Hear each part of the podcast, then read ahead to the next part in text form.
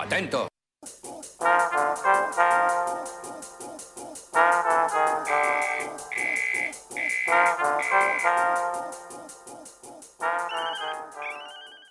La tarjeta de movilidad fronteriza es una autorización que, nos, que se nos otorga a los ciudadanos venezolanos para transitar libremente por la zona fronteriza entre Colombia y Venezuela. Esta tarjeta nos permite movilizarnos durante periodos cortos, periodos diarios para hacer actividades de compra de alimentos, medicamentos, visitar uno que otro familiar.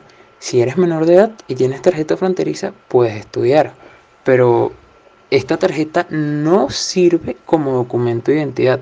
Hace falta que tengas tu cédula o tu pasaporte siempre contigo.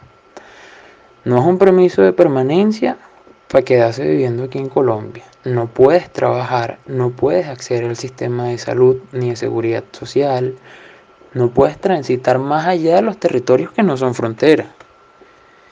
Este, este documento básicamente está dirigido a esas personas que viven en, en el Zulia, en Táchira, que están ahí al ladito de la frontera y, tienen esa movilidad muy, muy fácil.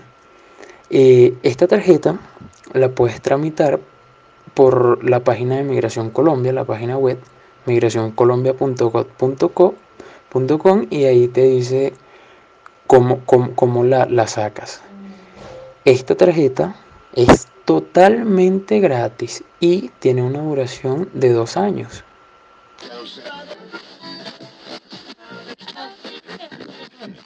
Este podcast está desarrollado por la Fundación de Atención al Migrante FAMIC y el Semillero de Migraciones y Fronteras de la Universidad del Rosario.